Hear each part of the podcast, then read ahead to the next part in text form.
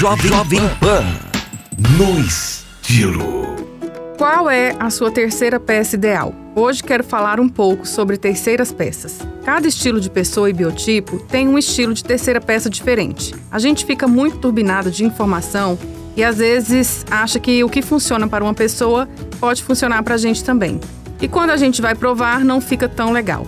A primeira coisa que a gente tem que considerar são tecidos, modelagens e cores. Espero poder ajudar e aclarar as ideias de vocês e que vocês passem a adquirir terceiras peças que de fato têm a ver com o estilo. Vou falar primeiro de modelagens. As mais sequinhas, mais grudadinhas no corpo, que não seja tão ampla, combina com o estilo de mulher mais clássica e mais românticas, as mais delicadas, mais femininas, mulheres mais calmas. Esse tipo de modelagem amplia a região de cima então vai muito bem com pessoas que têm as costas mais largas, os ombros e os seios maiores. A ideia é equilibrar a silhueta. Então, se você tem a parte de cima maior, não faz sentido usar modelagens muito amplas. Modelagens muito ampla serve para pessoas que têm a parte de cima mais fina e que têm o biotipo mais equilibrado e não vai desequilibrar. Os estilos que combinam com modelagens mais amplas são pessoas que querem mais empoderamento, que querem passar uma sensação de mais poder porque querendo ou não, são modelagens mais masculinas e pessoas mais modernas combinam muito com esse estilo.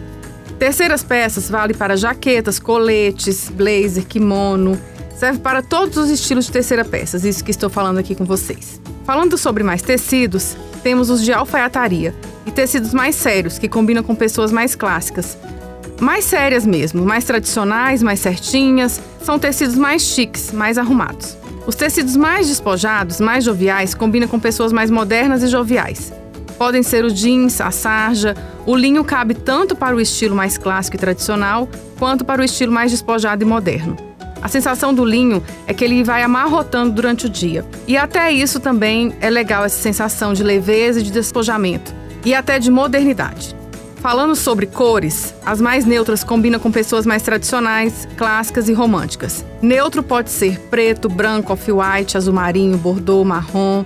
São cores neutras. Podemos incluir para esse estilo as cores mais claras, que não chamam tanta atenção.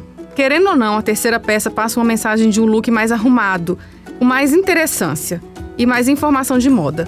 O colete passa uma mensagem mais jovial e blazer passa mais formalidade. E as cores mais intensas e estampas que não são tão clássicas fazem parte daquelas pessoas mais modernas, mais criativas e que gostam de causar é, sendo mais diferentes. Nesse caso, a terceira peça vai ser o destaque do look. Então imagine um blazer com uma cor intensa e com ombreiras mais amplas, vai ficar mais em evidência no look.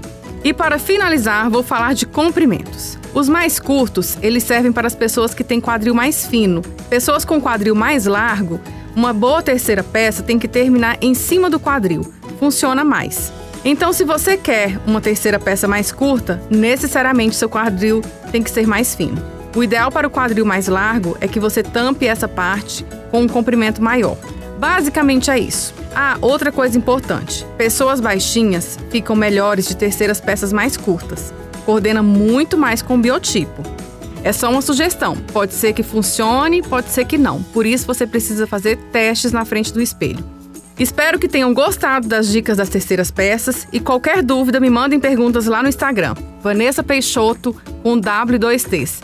E até a próxima no estilo com a Pan. Você ouviu Jovem Pan no estilo.